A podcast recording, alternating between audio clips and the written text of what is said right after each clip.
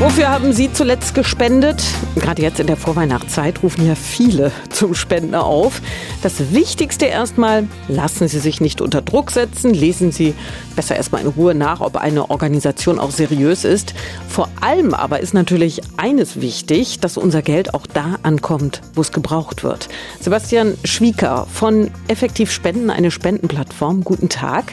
Mal konkret gefragt, wo sind denn meine 10 Euro Spende eher weniger wert und wo viel?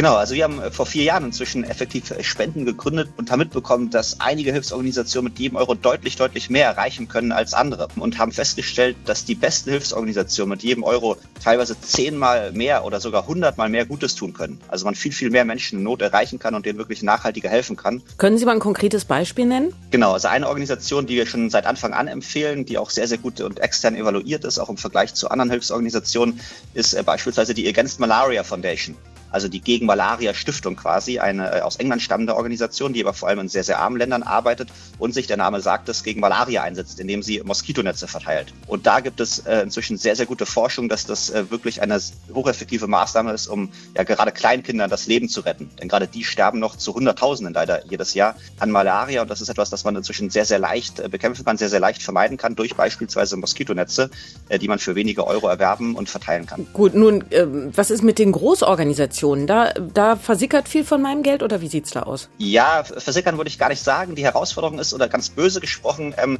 sind das oft sozusagen Gemischtwarenläden. Das heißt, die ähm, setzen äh, ganz viele verschiedene Maßnahmen um. Deshalb empfehlen wir vor allem kleinere, ähm, fokussiertere Organisationen, die wirklich nur die besten Maßnahmen umsetzen. Und wenn wir das geschafft haben, beispielsweise verhindern können, dass äh, Kinder noch einmal sterben, dann können wir uns sozusagen anderen äh, Problemen einsetzen, die dann aufwendiger zu lösen sind, aber natürlich auch wichtig. Also kurz nochmal zusammengefasst, wie spende ich mein Geld möglichst sinnvoll oder effektiv? Was ist Ihr Rat? Mein Rat ist es, da eigene Recherche zu machen. Wir sind da ein Angebot, das kann man sich gerne anschauen, aber natürlich gibt es noch andere und da lohnt es sich einfach ein bisschen ähm, ja, Zeit zu investieren, wie man das auch bei allen anderen Sachen macht, für die man Geld ausgibt. Wenn man ein neues Smartphone kauft, der äh, macht ja oft auch Recherche, guckt sich ein bisschen Information an und das macht beim Spenden auch total viel Sinn und das kann ich allen äh, Hörerinnen und Hörern sehr ans Herz legen. Vielen Dank, Sebastian Schwieker von Effektiv Spenden. Also erst denken, dann spenden.